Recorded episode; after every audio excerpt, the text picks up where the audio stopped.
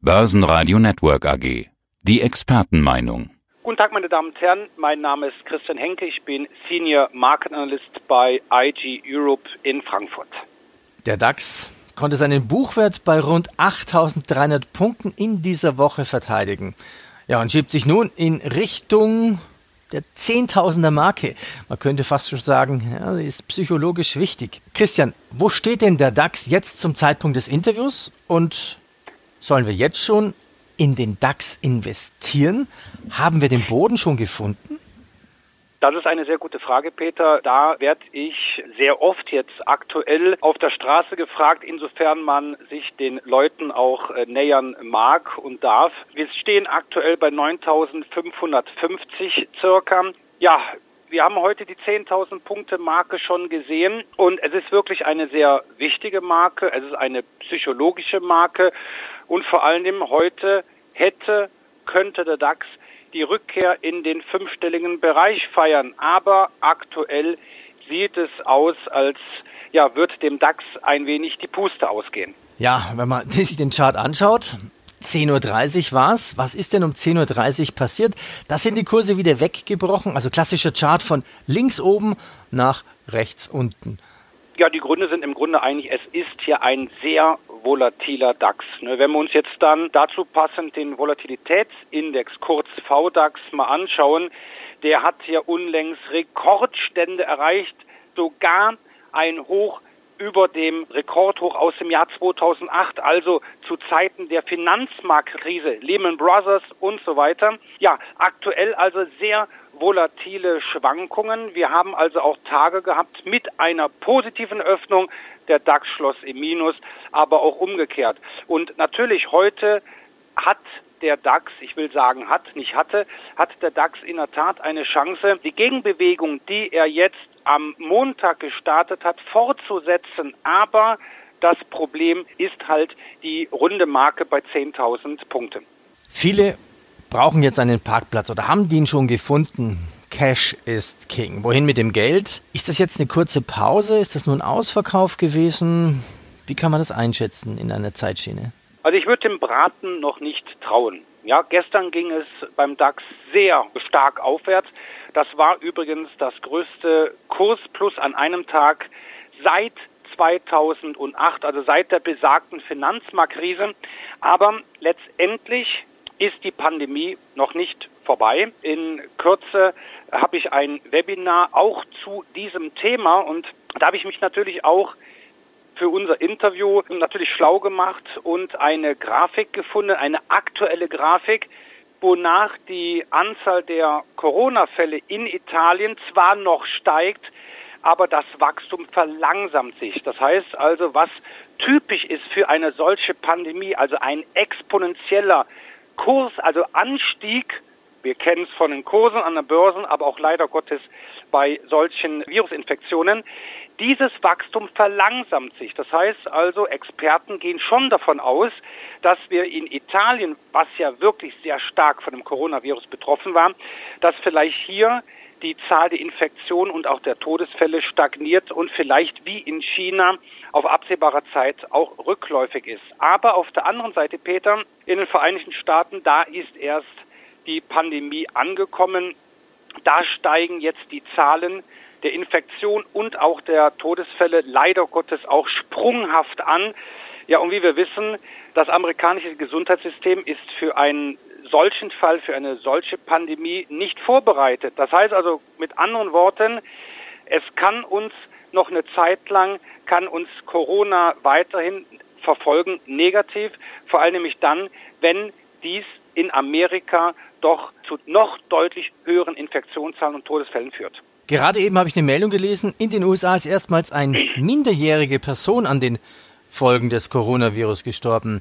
Der tote Teenager aus Lancaster, nördlich von Los Angeles, sei bei guter Gesundheit gewesen. Wer alt er war, wurde nicht genannt. Wenn man sich jetzt die USA anschaut, ich meine, Corona ist seit einer Woche wirklich in den USA angekommen. Mental auch bei den Menschen, bei den Börsianern.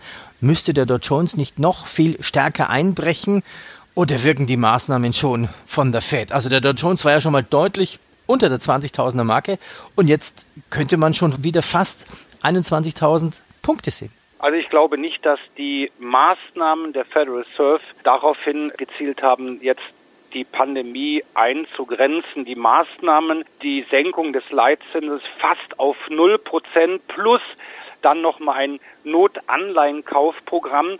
Das zielt dahingehend mögliche negative Effekte, die ja nicht nur zu erwarten sind, die man jetzt ja schon sieht, ganz einfach abzufedern. Letztendlich aber rollt die Pandemie gerade über die Vereinigten Staaten und ja, wie auch in Europa. Als die ersten Fälle des Coronavirus in China auftraten, hat man sich hier in Deutschland, in Europa, geschweige in den Vereinigten Staaten irgendwelche Gedanken gemacht. Es hat wochenlang gedauert, bis die Pandemie überhaupt in den Köpfen der Anleger angekommen ist. Und dann, ja, dann war es zu spät, dann ging es spürbar abwärts. Also eine ähnliche Entwicklung könnte auch in den Vereinigten Staaten eintreten. Die Amerikaner sagen sich auch, Europa ist weit hinweg, China ist noch weiter weg, aber plötzlich spüren sie, ja, die Vereinigten Staaten sind nicht unbesiegbar. Auch die Amerikaner können an dem Virus erkranken und das könnte durchaus sein, dass dieser Gedanke allmählich in den Köpfen auch der Anleger an der Wall Street greift und dass es hier doch vielleicht sogar zu deutlich höheren Kursabschlägen führen kann, trotz der Stützungsmaßnahmen, trotz der Konjunkturhilfen der US-Notenbank. Ja, auf der anderen Seite wissen wir ja, die Fed hat anders als die EZB vielleicht sogar unbegrenzte Möglichkeiten als ein Open Limit. Ja, und Trump will ja auch wieder gewählt werden. Also das sind natürlich zwei Argumente, die vielleicht sogar für steigende Kurse sprechen würden.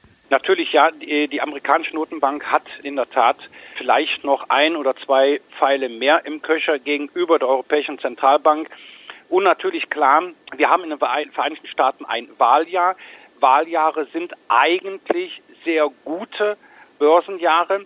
Aber jetzt natürlich könnte gerade die Pandemie ja dem Wahlkampf oder der Wiederwahl von Donald Trump so ein bisschen im Wege stehen, weil ja so richtig glücklich hat er sich ja auch nicht letztendlich gezeigt und beziehungsweise die Bewohner, die, die Bevölkerung, geschweige die äh, Marktteilnehmer an der Börse äh, beruhigen können.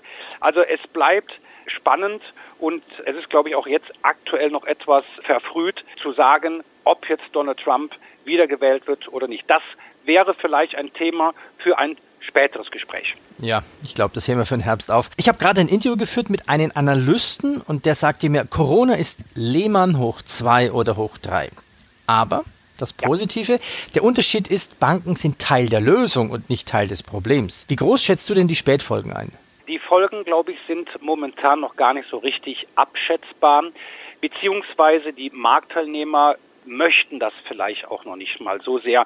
Ich habe nämlich heute Morgen bei Twitter eine Grafik gesehen von einem Interview aus der Börsenzeitung und letztendlich kurzum formuliert, das Schlimmste könnte uns noch bevorstehen. Das heißt also, wir haben jetzt aktuell eine Hoffnung, wir haben eine Korrektur. Die Notenbanken tun ihr Übriges, aber letztendlich erwarten die Experten, dass erst die Spätfolgen das heißt also, die Pandemie ist vielleicht, so Gott will, irgendwann beendet, aber die Spätfolgen, damit werden wir uns noch auseinandersetzen müssen. Das heißt also, das Wirtschaftswachstum nicht nur in China, sondern weltweit in den Vereinigten Staaten, das wird massiv unter Druck geraten, das wird deutlich zurückgehen. Das geht dann einher mit steigenden Renditen, steigenden Zinsen. Die Aktienmärkte könnten ihre Erholung dann auch abrupt beenden und dann auch erstmal weiter gen Süden gehen. Also ich bin kein Berufspessimist, aber die Frage ist wirklich, welche Spätfolgen kommen halt noch auf uns zu? Ja, das wissen wir wahrscheinlich gar nicht. Man kann immer so ein bisschen Bilder malen vielleicht. Wir hatten uns am Telefon über Mallorca unterhalten. Da ist ja alles dicht, also die ganze Insel. Das ist richtig. Auf Mallorca nun mal einer der beliebtesten Urlaubsziele der Deutschen da ist jetzt, wie man so schön jetzt auf Neudeutsch sagt, Lockdown. Ausgangssperre, es kommt keiner mehr auf die Insel, es kommen auch noch kaum Menschen von der Insel wieder weg. wenn man sich da mal so im Fernsehen mal Berichte anschaut, dass es wirklich existenzbedrohend viele Hoteliers, viele Kneipiers oder Restaurantbesitzer, die werden voraussichtlich gar nicht überhaupt in die neue Saison starten, weil sie schlichtweg pleite sind. Das ist nur ein kleines Beispiel dafür, welche Folgen Corona haben könnte. Wir sehen das in China wochenlange Produktionsstilllegungen. Die Lieferkette war unterbrochen. Peter, wir gehen mal in den Supermarkt. Da warten wir auf Toilettenpapier. Also wir kriegen das alle zu spüren und nur im Kleinen aber auch Produktionsstilllegung bei Volkswagen, bei anderen Automobilkonzernen oder Unternehmen aus dem verarbeitenden Gewerbe. Das kann uns alle noch hart treffen. Ja, weiter mit der Börse. Wo geht Gold aktuell hin? Ja, Gold ist immer gerne genommen oder wird immer gern genommen als sicherer Hafen. Jetzt muss man aber sagen, so recht kann mich Gold nicht als sicherer Hafen überzeugen. Zwar hat zuletzt der Goldpreis in den vergangenen Tagen wieder so eine kleine Gegenwehr gezeigt, aber an den Tagen, wo es so richtig spürbar schmerzhaft auf den Börsenparketten der Welt abwärts ging, hat Gold verloren. Also als sicherer Hafen taugt das gelbe Edelmetall auch nicht. Du hattest ja schon gesagt, Cash is King. Viele Anleger haben lieber das Geld geparkt auf dem zinslosen Festgeldkonto oder Sparbuch oder halt investiert in den US-Dollar. Aber so, wenn man sich den Chart des Goldpreises anschaut, hier nicht. Schließen wir unser Interview ab. Schauen wir uns Bitcoin noch an. Die Fed-Entscheidung gibt ja auch Bitcoin und die Kryptowährung einen Aufschwung. Also als der Dow Jones fast 1000 Punkte gestiegen ist, also nach der Fed, da stieg der Bitcoin-Preis auch um 15 Prozent und folgte eng dem Trend des US-Börsenmarktes. Warum hängt Bitcoin so eng am US-Markt? Es ist ganz einfach eine andere Assetklasse, wie man so schön sagt. Die Frage ist, Peter, wer kauft eigentlich Bitcoin? Das ist jetzt nicht der 50-jährige Angestellte, nicht zwangsläufig. Die Frage ist, welche Anlegergruppe, welche Zielgruppe kauft Bitcoin?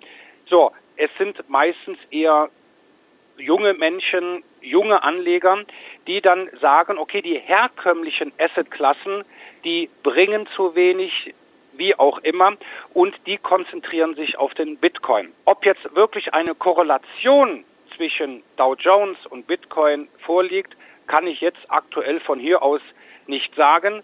Aber auch hier muss man leider Gottes sagen, dass der Bitcoin aber nicht nur den Aufschwung des Dow Jones mitgemacht hat, sondern auch den Abschwung.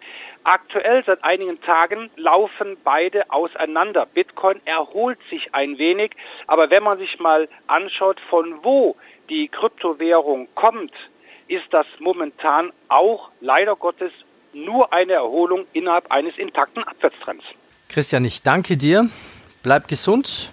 Ja, und auf zum nächsten Telefonat und wir beobachten die Märkte sehr spannend und ich bedanke mich für deine Beobachtungen und Einschätzungen.